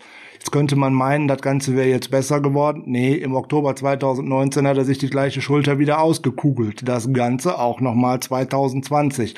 Dazu noch zwei verbriefte Gehirnerschütterungen. Gut, bei der Art und Weise, wie er tackelt, kann man sich das vorstellen, wo er die her hat.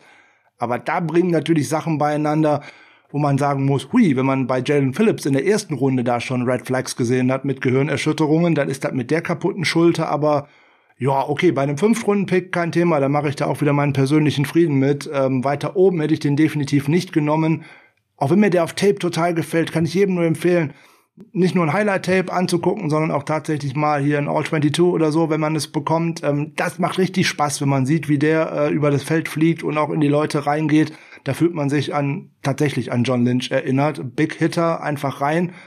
Aber, aber, aber, man bezahlt das dann natürlich auch. Und da ist die Frage, wie lange hält diese Schulter? Und das wissen wir ja wieder nicht. Wie sind da die medizinischen Stände? Wie sind die Tests ausgefallen und dergleichen? Für einen Fünf-Runden-Pick mache ich da meinen Segen mit. Äh, weiter oben hätte ich um Gottes gesagt, um Gottes Willen. Ja, ja, das war auch der Grund, warum er so tief gemockt wurde. Ein anderer, der kurz vor ihm von uns gezogen wurde, war Jalen Moore. Nochmal was für die O-Line gemacht von Western Michigan, wo er vier Jahre gespielt hat. 32 Spiele als Starter von 2018 bis 2020. Und was direkt ins Auge sticht, der hat sieben Sacks nur erlaubt bei 1127 Pass-Blocking-Snaps. Ist ein Senior Bowl-Teilnehmer, so wie du das eben auch schon ähm, vorhin genannt hast. Da gibt's diesmal doch so einige. Und Frank, der hat mal die Position gewechselt und hat sich dadurch noch mal enorm gesteigert. Ja, nicht nur einmal, sondern mehrfach. Der hat im College noch, äh, vor dem College in der Highschool noch irgendwie alles gespielt. Tight End, Defensive Line, Offensive Line. Der war überall da, wo große Jungs und starke Jungs dabei sind. Ist dann tatsächlich ähm, im College die Position gewechselt auf Offensive Line, obwohl er tatsächlich die erste Vorbereitung als Defensive End noch äh, gemacht hat. Also das ist schon eine interessante Karriere, die man da so äh, gemacht hat. Breiter Blocker. Und er war ein Two-Star Tight End Recruit, muss man auch ja. sagen. Als Tight End war der gar nicht so schlecht. Ja, aber auch nicht gut und sonst wäre er nicht umgestellt worden äh, auf Offensive Line. Und da gab es ja auch schon eine interessante Frage zu, nachdem wir den gedraftet haben ob der denn auch tatsächlich dann mal einen Ball fangen dürfte in der NFL. Ja, darf er, nur der wird dann als Offensive Liner auf dem Spielberichtsbogen geführt. Wenn der dann als sechster Offensive Liner aufs Feld kommt sozusagen, dann muss man das anmelden beim Schiedsrichter, dass der äh, eligible ist, um Bälle fangen zu können, weil das wird auch der anderen Mannschaft angesagt. Also das könnte tatsächlich sein, man hat das ja immer bei vielen anderen Teams schon mal gesehen, dass man so einen starken großen Jungen mal mit reinbringt bei so Goal-Line-Situationen, dass dann auf einmal noch ein großer Klotz von der O-Line mit dabei ist und der dann irgendwie nach rechts oder links rausgeht und dann auf einmal frei steht und einen Ball fängt. Das ist auch eine Möglichkeit. Also eine schöne Sache, die man sich vorstellen könnte. Ja, so, und wie du gerade schon gesagt hast, er hat die Position gewechselt, ähm, dann tatsächlich auf Left Tackle gelandet und hat dann 32 Spiele von 37 in Folge, also 37 Spiele hat er gemacht am College und die letzten 32 davon auch tatsächlich äh, gestartet. Flexible untere Hüfte, äh, flexible untere Hälfte hat er, ist geduldig auf der Außenseite, er hat auch wieder physische Hände und äh, hat auch eine gute Griffstärke. So, jetzt ist er natürlich in der fünften Runde beileibe nicht so fertig wie ein, ein Banks oder dergleichen, aber der bringt wieder so viele gute Tools mit für einen mobilen Offensive Liner, keine Frage. Ähm, gut in der Pass Protection, koordinierte Bewegungsmuster, der bleibt wirklich breit und äh, der hält auch seine Blöcke. Das sieht echt gut aus. Kann auch ein bisschen Unruhe im Second Level ja. äh, veranstalten. Das finde ich persönlich auch noch mal ganz spannend. Und äh, ja, ist wirklich jemand, der nicht nur mit Kraft arbeitet, sondern auch viel mit seiner Balance. Ne? Das kann man sehr gut erkennen und das gefällt man ihm richtig gut. Kraft muss er noch zulegen. Ja, ja deutlich, deutlich, deutlich. Aber auch wieder, Aber das ist auch, Entschuldigung, auch wieder sehr ähm, vielseitig, weil man spekuliert jetzt schon da wieder darüber auf, dass es auch so ein Hybrid sein kann zwischen Guard und Tackle.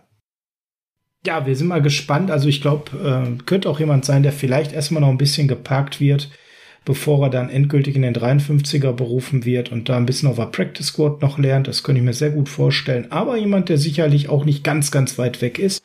O-Line-Tiefe ist ja nicht verkehrt und Running Back-Tiefe auch nicht. Deswegen haben wir dann noch in der sechsten Runde Elijah Mitchell abgegriffen. Ähm, das war dann sicherlich noch mal so eine Überraschung, noch mal so einen zweiten Running Back daraus zu hauen, Frank, äh, ziemlich spät, Typ TJ Yeldon, der wurde auch Nein. sehr oft fünfte, sechste Runde Nein. geblockt. Mhm, genau, tue ich mich auch super schwer mit dem Vergleich, ne, weil das ist, glaube ich, eher so ein bisschen auf das Körperliche reduziert und ich sehe tatsächlich, dass der physisch eine ganz andere Dimension mitbringt. Körperlich gesehen 5'11, 218 ähm, das heißt also jetzt eher etwas kleiner, etwas bulliger. Ähm, ah. Ich bin mal gespannt, was sein Speed in der NFL macht. Ob das so passt. Vom Footwork her ist er, ist er gut. Um, ähm, hat wirklich auch drei Jahre produziert, Frank. Ähm, wir müssen aber über sein Competition-Level sicherlich mal sprechen, ne? weil so, es ist nicht immer das Höchste gewesen, wie das ja bei so vielen Spielern ist. Kann sich nicht jeder immer auf der höchsten Stufe beweisen. Ja, die Raging Cajuns, äh, Louisiana, das ist, äh, ja, das ist äh, Group of Five ähm, mit über Elijah Mitchell hatte ich ja mit äh, Jan auch schon äh, gesprochen in unserer Running Back Folge. Da könnt ihr auch äh, gerne noch mal reinhören. Und äh, der hatte auch gesagt, dass das ein guter Scheme Fit äh, für die 49ers ist. Das erinnert mich eher, erinnert er an Matt Breeder, wenn ich ehrlich bin, und äh, überhaupt nicht an TJ Yeldon so nebenbei.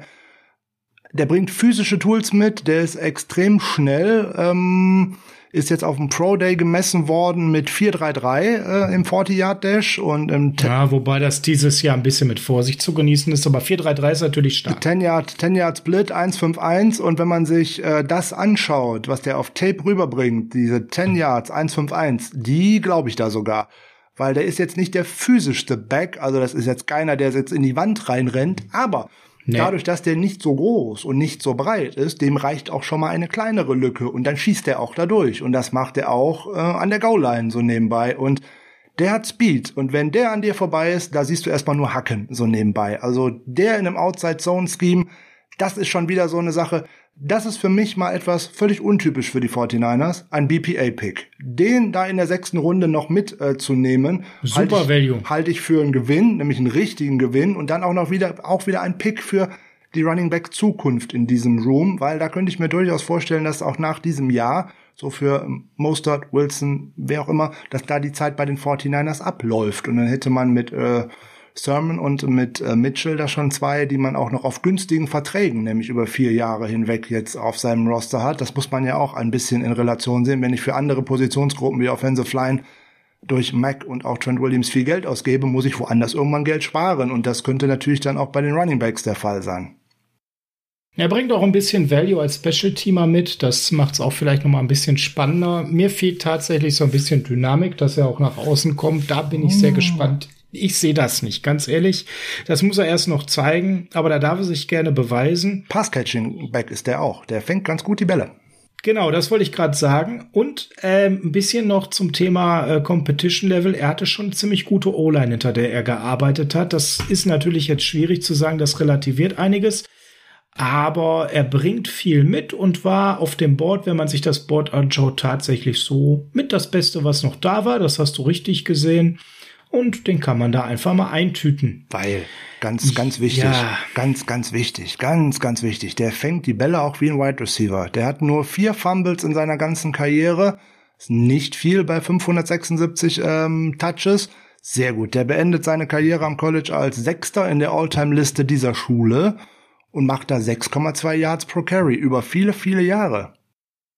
Und was mir bei ihm gefällt, wenn er Bälle fängt, dann ist er nicht nur so, dass er nicht fummelt oder dass er sie droppt, er ist auch schnell im Fangen, dass er wieder läuft.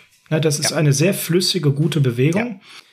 Ja, ja ähm, also von daher sicherlich einer, der, mal gucken, ob er auf den 53er kommt. Das wird auch ein bisschen damit zu tun haben, wie ist denn so die Death Chart auf Running Back vorher, wie fit sind die denn so alle? Sind die alle fit, wird er da erstmal nicht unterwegs sein? Aber einer dann für die laufende Saison, der vielleicht mal nachrückt, aller Austin Walter seine Chancen bekommt und da bin ich guter Dinge. Frank, auf Running Back bin ich jetzt deutlich erleichterter nach diesem Draft, auf O-Line auch. Oh. Auf Cornerback, da haben wir schon ein bisschen gemeckert und oh. ich muss noch mal meckern. Wie kann man denn jetzt auf einen Sportinvaliden alle Hoffnungen auf Wide Receiver setzen? Das ist etwas, was mir nicht in meinen Kopf geht. Ja, ähm, da rennst du bei mir ja offene Türen ein. Da habe ich ja schon mehrfach was zu gesagt, dass ich immer sage, der kann maximal die Kirsche auf der Sahne sein, aber ich sehe bei ihm nicht mal die Sahne. Ja, der bringt mir eventuell was Tolles mit, wenn ich äh, Jalen Hurt, da wir, über den wir jetzt ja auf Feld äh, schon über ihn sprechen, müssen wir den Namen mal benennen. Ja, das ist schön. Da kann mir unser General Manager, unser Head Coach und wer auch immer sagen, hey, der ist fit in Richtung Training Camp. Ja, ich erinnere dann mal so ein bisschen an Spieler aus dem letzten Saison. Weston Richburg ist fest zum Saisonstart. Ronald Blair ist kein Pro. Ben Garland ist fair. Ronald Blair kommt auf jeden Fall im Laufe der ersten Spiele. Ja, alles und so weiter und so weiter. Und ähm, ich habe ja am Anfang schon gesagt, wir haben letztes Jahr auf Offensive Line und insbesondere auf Center äh, auf Kante genäht. Das sieht jetzt so ein bisschen aus, als ob das auf Wide Receiver so ist, weil als einzig richtige Stütze sehe ich da Brandon Ayuk. Für mich geht ähm, der gute Debo Samuel auch schon ein bisschen in Richtung Injury Prone, weil der hat immer irgendwas. Da muss man mal abwarten. Wenn das im dritten Jahr so weitergeht, wird das echt schwierig. Ähm, der verpasst zu viele Spiele mit Muskelverletzungen. Das bedeutet, entweder ist der nicht austrainiert oder er macht selber zu wenig. Mal gucken, wie der durch diese Offseason durchkommt. Ähm, das ist schon schwierig. Das hat auch ein bisschen mehr mit Mentalität des Spielers zu tun. Wenn ich mich in meiner freien Zeit nicht richtig fit halte für meinen Sport, sehe ich in der Saison dann auch halt bescheiden aus. So. Und dahin ja, auch Thema Ernährung, ne? Auch das kann da eine Rolle spielen, dass er da nicht ganz stringent ist. Ernährung, Laufen, Fahrradfahren und nicht nur die ganze Zeit Playstation spielen oder dergleichen. Ja, Keine Ahnung, was die das Jungs ist ja da so das, alle was machen. man bei Inst ja, das ist ja das, was man bei ihm bei Instagram ganz viel sieht. Rumgammeln, abhängen, Playstation spielen. Wenn das andere drumherum stimmt, sei es ihm gegönnt, aber ne, Kein es Problem. ist jetzt kein, keine Gym Rat. Das äh, kann man erkennen, so sympathisch der Junge ist. Ja, und dahinter wird's ja auch enden. Trent Taylor, genug drüber gesprochen. nicht mehr da. Jalen Hurt genug drüber gesprochen. Jajuan Jennings haben wir die ganze Saison nicht gesehen. Wissen wir noch gar nicht, nicht. ob der wirklich eine Hilfe sein kann. Richtig? Ja, wir haben George Kittle, der quasi wie ein Wide Receiver ist, aber wir haben mit Reed auch wirklich einen äh, Receiving Tight End verloren und das ist mir gerade alles eklatant zu dünn. Starke O-Line, starkes, potenziell starkes äh, Running Game. Ja, kann ich alles nachvollziehen, aber Leute, wir müssen ja irgendwie mal einen Ball werfen und das ist mir von vorne bis hinten zu wenig. Eine Mini-Entwarnung gibt's noch bei den UDFAs in der nächsten Folge. So viel können wir schon mal anvisieren. Da gibt's dann von Julian Barsch so einen, so einen kleinen Man-Crush. Aber das wird auch niemand sein, der uns sofort massiv hilft. Ähm, da bin ich, da bin ich lost. Da bin ich so lost wie letztes Jahr bei Corner Frank, weil diese Wide Receiver Klasse galt als ähnlich stark wie die letztjährige, die als sehr stark galt. Keiner hat erwartet, dass wir da einen 43 in Wide Receiver nehmen, aber mal so in der dritten Runde da anzugreifen mit einem Uptrade, das äh, wäre ja möglich gewesen. Ja, aber man kann halt nicht in einem Draft alle Löcher äh, stopfen. Wenn ich mich entscheide, da für die Zukunft einen Running Back zu nehmen oder weil der mir da so gut gefällt, kann ich da halt keinen ähm, Wide Receiver gleichzeitig nehmen. Wenn ich dann sage, ich nehme an 102 einen Wide Receiver, kann ich da eigentlich auch noch einen Cornerback nehmen. Also alles geht halt nicht. Jetzt muss man schauen, was stellen die sich vor. Ich kann mir sogar vorstellen, dass man mit vier oder fünf Running Backs tatsächlich in die Saison geht und dafür mit einem Receiver weniger ist, weil wir haben sowieso oftmals nur zwei auf dem Feld und äh, ja, wahrscheinlich wird Richie James eine recht prominente Rolle bekommen, gerade auch als Slot Receiver. Da frage ich mich, das hat man in der letzten Saison schon wenig gesehen. Äh, welche Aussicht auf Erfolg hat das? Bei River Cracraft sehe ich das einfach Oh. nicht. Da glaube ich sogar Jetzt noch. der, jetzt ist der Name gefallen. Uiuiui. Es wird ja noch lustiger, was da so gerade so hintenrum noch daran rumläuft. Da glaube ich ja fast daran, dass Travis Benjamin oder Mohamed Sanu bessere Alternativen sind als Rich, äh, River Cracraft, Kevin White, Matt Cole oder Austin Pearl. Ja, da werden wir einige nicht mal von um 53er nachher haben. Genug davon nicht, ja. Also Leute, stellt euch darauf ein, äh, dass auf Wide Receiver ähm, wir wahrscheinlich in dieser Saison auch mal schimpfen werden müssen. Und ähm, wenn ihr denkt, dass der Markt an fähigen Cornerbacks leergefegt ist, das sieht jetzt auf Wide Receiver nicht so viel besser aus. Das muss man auch mal ganz klar sagen. Ja, da wäre so ein heißes Ziel, gerade auch für den Slot, vielleicht sogar noch jemand wie Golden Tate. Ja. Dann wird's echt schon eng. So, aber dann Und das ist schon keiner, wo ich gerade irgendwie eine positive Zuckung habe. Äh, ja, da läuft nicht mehr viel rum. Ne? Also Golden Tate, Edelman hat retired. Dann haben wir da noch so einen Dal- Danny Amendola, Damien Bird. Das sind alles, boah, Ja, das sind alles so Nee. Rollenspieler oder halt schon über ihren äh, Oh. Zenit hinaus. Was man natürlich jetzt noch. Josh Gordon, da holst du dir natürlich wieder Probleme. Treadwell hat es in Minnesota über Jahre nicht hingekriegt, ist in Atlanta gescheitert. Ja, ja, auch jemand, der seinem zwar viel Talent mitgebracht hat, aber es nicht auf die Straße bekommt. Ich meine, das hatten wir jetzt ja schon. So, warum haben die 49ers keinen Wide Receiver gedraftet? Äh, ich habe gesagt, man kann nicht alles angehen, aber man hat auch in den letzten 18 Drafts immer Wide Receiver gedraftet. In den letzten dreien sogar hoch und äh, irgendwann muss man auch tatsächlich mal in andere Positionsgruppen gehen, insbesondere wenn man mit diesen hohen Picks keinen Erfolg gepickt hat. Ne? Man kann man sagen, ja, Jalen Hurt das ist das mussten wir mal schauen. Ja, zwei Jahre nicht gespielt, das ist ein Problem, weil man einfach nicht weiß, was ist mit dem. Normalerweise wäre man jetzt schon an der Stelle, dass ich wüsste, hey, Perspektive ja, nein. Ähm, davor das Jahr hat man äh, Dante Pettis in der zweiten Runde getippt, den hat man letztes Jahr schon entlassen. So, und diese Ressourcen holst du einfach nicht mehr rein. Die sind einfach weg. So, Trent Taylor sah toll aus im ersten Jahr, war aber auch nur ein Fünf-Runden-Pick und anschließend ist da nichts mehr raus geworden. Das ist extrem schwierig. Jetzt wird man halt schauen müssen, was machen die Jungs? Ist jetzt ein Joan Jennings vielleicht tatsächlich eine Möglichkeit für den Slot? Ist es Mohamed Sanu? Ist es Jalen Hurt, weil er tatsächlich ein komplettes Programm hinbekommt? Weiß man nicht. Und was man auch nicht äh, vergessen darf, ganz viele Teams werden auch noch ganz viele Wide Receiver vor die Tür setzen müssten, weil Roster-Cuts werden kommen. Und auch da kann man sich dann hier und da tatsächlich mal umschauen. Ja, das ist ja im Prinzip jetzt eigentlich das, wo wir schon fast äh, drauf spinksen müssen, Frank, ne? dass jetzt die Roster-Cuts uns da was rüberspülen, ähm, wo wir sonst eher nicht drankommen könnten. Ne? Das äh, ist nun mal so, da passiert jetzt noch ein bisschen was, aber ob das das dann ist, was uns weiterhilft, mal abwarten. Es gab ja auch ein paar überraschende Cuts, wo wir uns dann sehr schön bedienen konnten. Das war ja in der letzten Folge gerade äh, Thema, so Richtung Blick Raiders. Vielleicht hatten die ja noch mal einen Wide Receiver, den wir gut gebrauchen können. Mir egal. Ne? Also von wo der dann kommt, ist mir am Ende egal, aber es muss irgendwie noch ein Wide Receiver her und muss irgendwie noch ein Cornerback her. Das ist das Fazit dieses Drafts. Corner nicht sauber adressiert, Wide Receiver nicht sauber adressiert, O-Line gut, Running Back gut. Ja.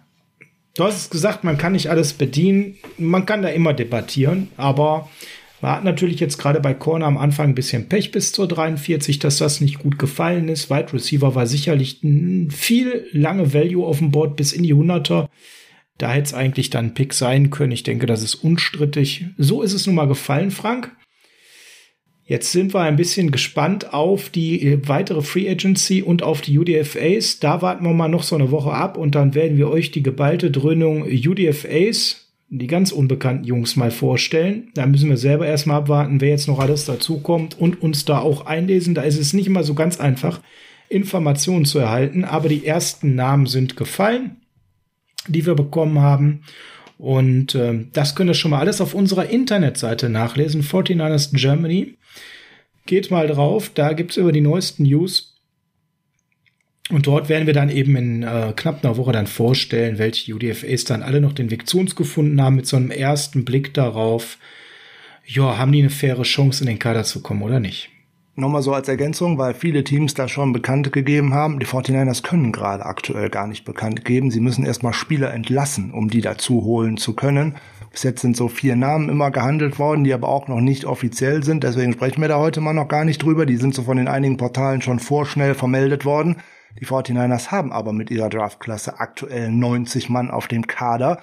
Bedeutet, die können erstmal gar keinen verpflichten. Die müssen dazu erstmal Platz schaffen. Das werden sie jetzt höchstwahrscheinlich tun mit so Namen, die dann vor die Tür gehen, wie äh, Deshaun Hall oder äh, Chris Edwards, Austin Pearl. Das ist so das, was so hinten in der Depth Chart steht. Man kann wahrscheinlich sogar davon ausgehen, dass man auch den Namen Josh Johnson bei Entlassungen hören wird, weil es kommt ja auch ja, ein Quarterback definitiv. mit in den Room.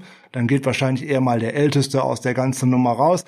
Vielleicht hört man sogar den Namen Austin Walter, weil ja zwei Running Backs dazukommen. Ir genau. Irgendwo werden Einschnitte kommen, damit man auch noch Talent, was jetzt an dem Draft vorbeigegangen ist, und vielleicht höher ist als das ein oder andere, was man schon hat, erstmal aufs Team holen kann. Das wird jetzt wahrscheinlich vielleicht heute Abend oder am Dienstagabend, wenn ihr die Folge vielleicht schon gehört habt, wird das dann verlautbart werden, dass die 49ers ein bisschen Platz schaffen. Und dann wird noch der ein oder andere UDFA dazukommen. Wobei das, was hinten dran ist, sowieso in den nächsten Wochen bis zum eigentlichen Camp auch weiterhin im Fluss bleiben wird. Ein erstes Beispiel ist Obi Melifonwo. Ne? Ja, der, Namen, den ihr nicht der ist da letzte Woche schon braucht. gegangen. Ne? der ist schon mal weg. Da hat man schon mal den ersten Platz geschaffen. Und Frank hat ja gerade schon so ein paar Kandidaten genannt. Seid nicht überrascht, wenn dann auf Instagram, auf Twitter und auf unserer Internetseite die Meldung kommt, dass die gehen. Das sind dann die, die schlechter sind als die UDFAs, die da noch auf dem Markt man eben eincashen kann. Das war's für heute mit dem kurzen Blick auf die weiteren Runden. Also am Ende kann man sagen, äh, ein Draft, der sicherlich nicht schlecht war, der überdurchschnittlich war, aber der sehr stark eben zwei Gruppen, nämlich die O-Line und die Running Backs adressiert hat und zwei Gruppen, die Wide Receiver und die Corner mal ein bisschen und mal ganz stark vernachlässigt hat und dementsprechend müssen wir mal gucken, wie sich der Kader die nächsten Wochen dreht. Frank, es ist die Zeit gekommen, uns rauszuschmeißen. Ja, ich würde mich mit einer Einschätzung des Drafts noch ohnehin ein wenig äh, zurückhalten. Da würde ich in zwei, drei Jahren mal was zu sagen, ob es ein guter Draft ist oder nicht. Da diese ganzen Grades, die diese möchte gern Experten da zum Teil äh, verteilen, das ist so wieder genau wie das gleiche wie Mock Draft. Es hat überhaupt keinen Wert, weil keiner weiß, was sich die Teams dabei gedacht haben. Keiner weiß, was noch für Gespräche ohnehin schon mit anderen Spielern wie Veterans, hier in unserem Fall vielleicht Richard Sherman, Golden Tate oder wer auch immer, schon getätigt worden sind oder ob, wenn man jetzt gerade zwei Running Backs gedraftet hat, ob man einen anderen vielleicht nicht eventuell noch tradet gegen einen Zach Ertz als Tight End zum Beispiel oder andere verrückte Sachen. Alles ist möglich und diese Flexibilität wollte man sich sicher auch erhalten. Ja, wir sind gespannt, was die Woche noch so bringt. In die Woche geht's natürlich wie immer mit Heart of Chrome, California. Sonnige Tage, obwohl in Deutschland jetzt erstmal äh, ein kleines Sturmtief hereinbrechen wird. Aber das ist ja gut zum Podcast hören, oder Sascha? Absolut. Viel Spaß dabei. Macht's gut, schöne Woche. Wir melden uns, wenn es was Aktuelles gibt. Bye, bye.